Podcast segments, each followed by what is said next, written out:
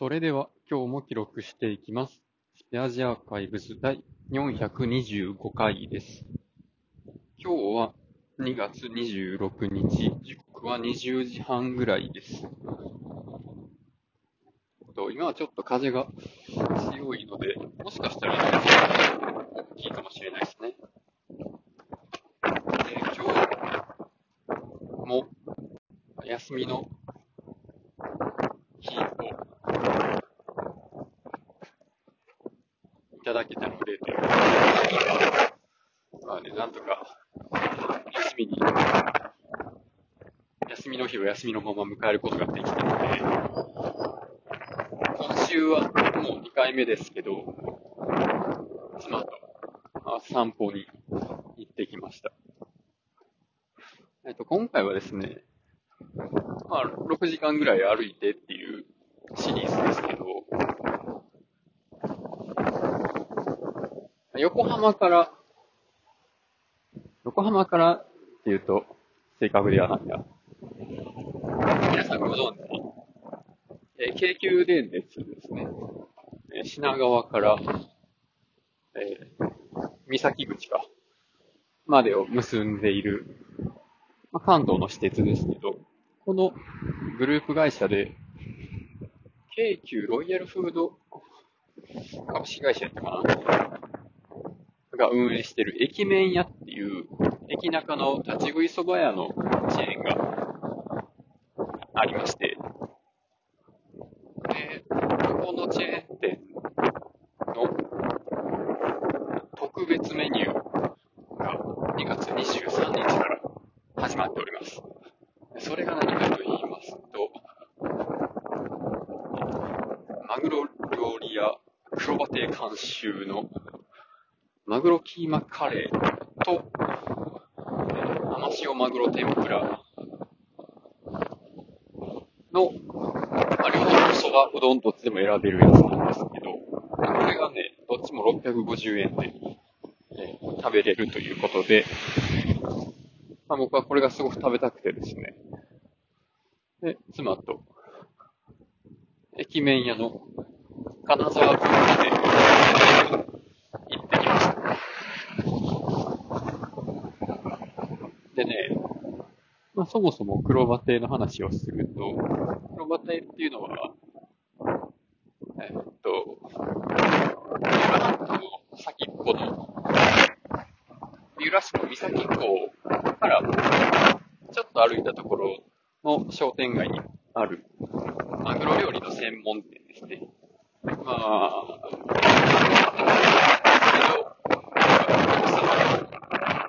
親父は言ってたような気がしますね、親父さんは。でそこの、親父さんがもう何歳ぐらいかな ?60 代後半か70とか、結構今年なんですけど、その人はもっともっと、えっとね、僕の聞いた限りだと、あとね、ほとんどマグロ料理屋さんじゃなくて、なんか洋食屋さんをやってらしたそうです。で、お父さんが、三崎港の、まあ、伝説のマグロ漁師と言われた人らしく、まあ、その、お父さんがいろんな国、地域に行った時の、マグロの料理方法とかを学んだりしつつ、まあ、どんどん知っていくことが、えーとね、マグロでも、まあ、全部の部位が高級なわけではないので、例えば、尻尾のあたりですね。あのあたりとかを結構安く買える食材を使って、まあ、オリジナリティを出し、美味しい、まあ、新たな、その持ち味を活かすような料理を作られてるっていう方なんですが、まあ、そのね、親父さんは、毎週日曜日に、その黒バテのお店の隣で、えーく、なんやったかな、黒バテランチ、朝ランチって言ってたかな。あの、ワンコイン500円でね、もうなんか本当にいろんなマグロ料理を出してくれてるんですね。まあ、それがすごい美味しいところ、まあ、そういう美味しいお店っていうことをで、えっとね、だマグロ漁師のお父さんがいて、マグロ料理の、もう、おじいちゃん、おじいちゃんじゃない、まあ今の親父がいて、で、えっと、その息子さんが、今の店長さんをやってらして、で、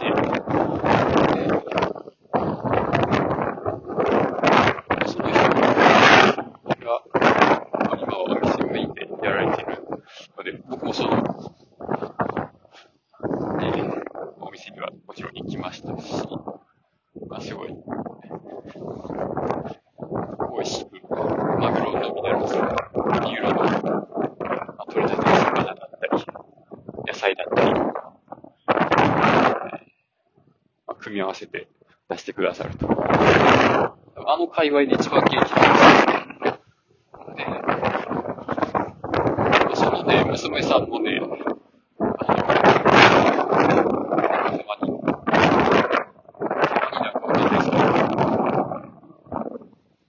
お店で働いてはるみたいで、まあ言ったら、一番うまい、一番料理がうまい人ぐらいまで言ってもいいかもしれへんぐらいの、あそういう料理人さん一家ですね。そこがやってる今日でっていう。お店が、その駅弁屋とコラボしてですね、オリジナル二つ出している。で、これまた、あのちょっと歴史がありまして、まあ今回、そのね、うま塩天ぷら、マ天ぷらと、まあ、キーマカレー二つ、まあ、キーマカレーそば、キーマカレーとかなんですけど、にしめ出してあるんですけど、去年はね、なんか違う、まだ二品やったんですよ。ちょっと忘れましたけど。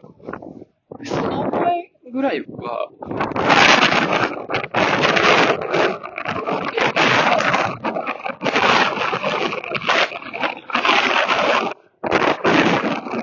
で、その前にもさらに2回ぐらいそのバーサスの企画があったんですけど、それも黒バテが圧勝してしまうので、もう、バーサスの企画は全て、まず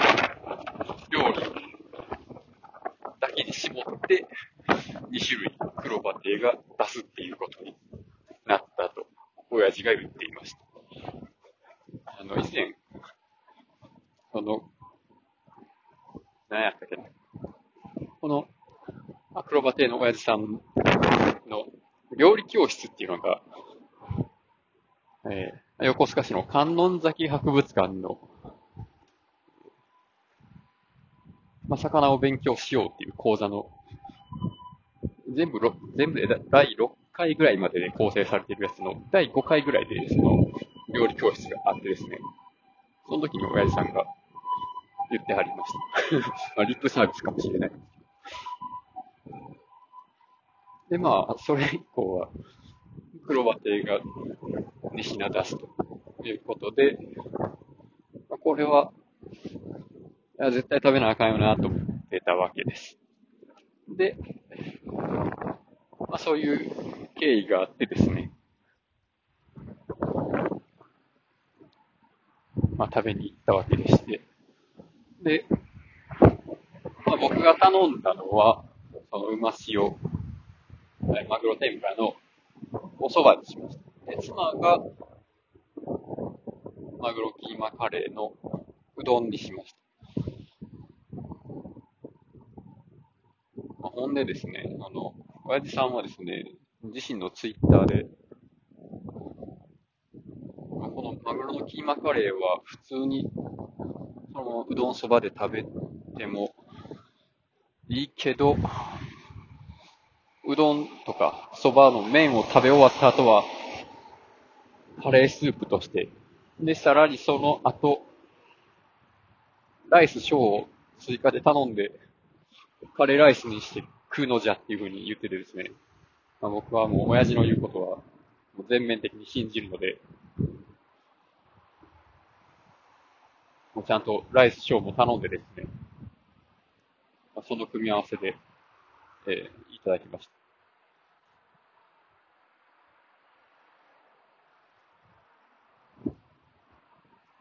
で、結局、まあ、味はどうだったかというと、やっぱり、まあ、さすがというところですね。もうめちゃめちゃ良かったです。まあ、これが650円で食べれるっていうのはね、まあ、すごい、いいなと。料亭のお店の方に行ってね、あの、メニューがすごいどれも美味しそうで、いっぱい頼んじゃうと、結構金額いっちゃうんですよね。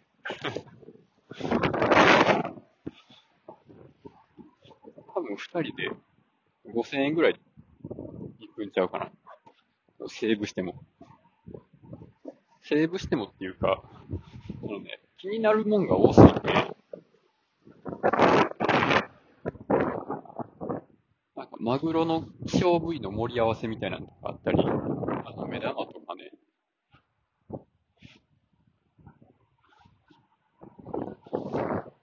すごい美味しいんですけど、結構ね、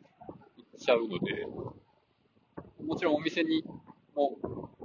あ、お店すごい並んでるんですよ。予約しないと多分入れないですね、あれ。で、まあ、そこへ食べるか、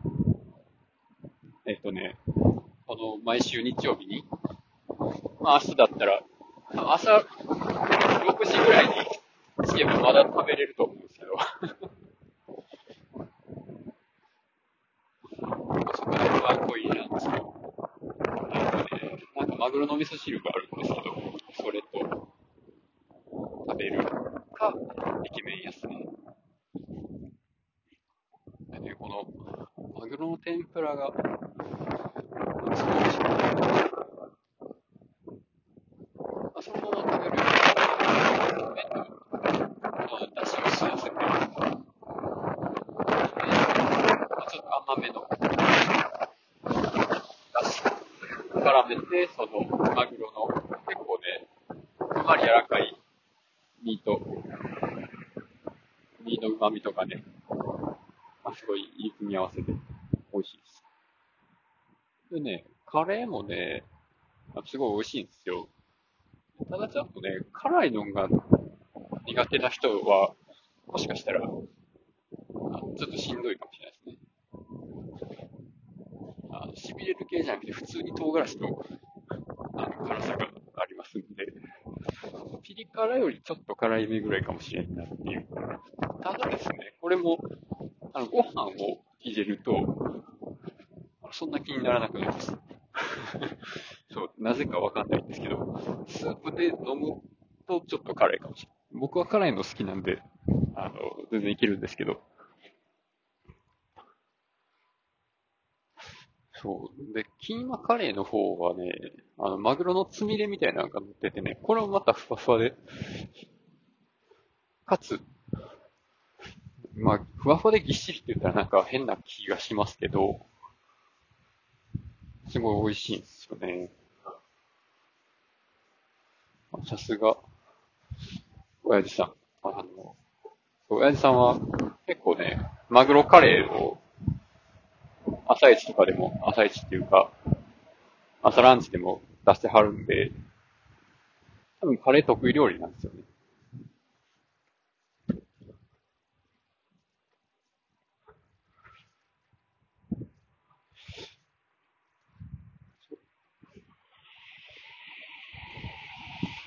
で、まあ、そうね。まあ、それを食べつつ、で、まあ、その、席に座ろうとしたときに、自分たちの前に座ってたら、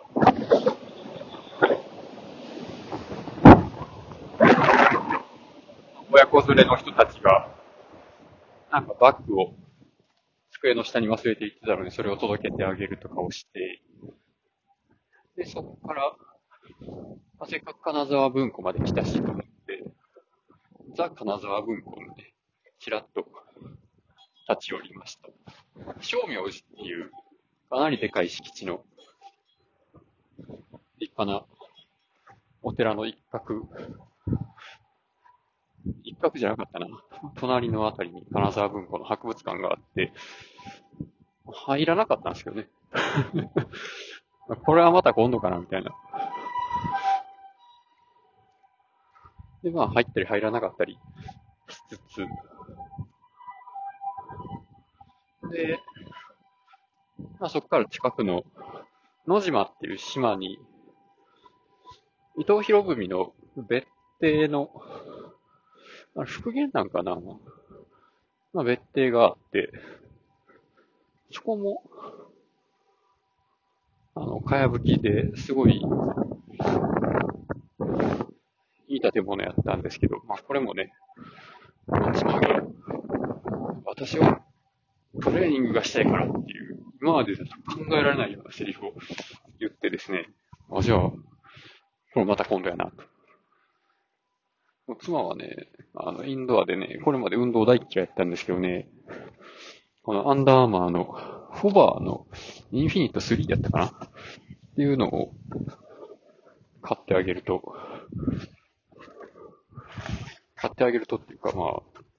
お金は妻が出したんですよね。なんですけど、それで、運動することによって自分の、なんか、トレーニングにすごくいいと感じたらしく、めちゃめちゃ乗り気なので、それで今日もね、18キロぐらい歩きましたけど、この調子でね、もうちょっと、